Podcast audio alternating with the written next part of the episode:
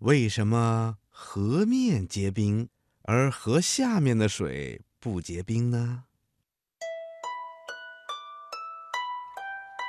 嗯，小朋友，简单的说，河面上结冰，河下面的水不结冰的原因呐，是因为河里的水上下温度不一样造成的。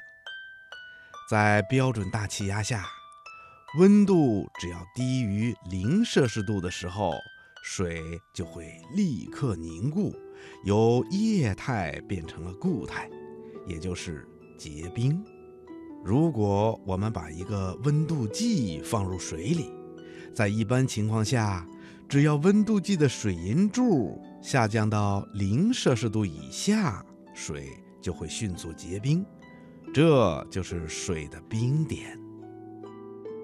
冬天的时候啊，因为河面上的水直接接触到了低温的空气，所以。河面上的水温就会首先下降到冰点，也就是零摄氏度以下，因此河面就会结冰。另外，河面结了冰，就会有效地挡住强劲的冷空气继续侵入河的下面。这样一来，就像给河里的水盖上了一层棉被。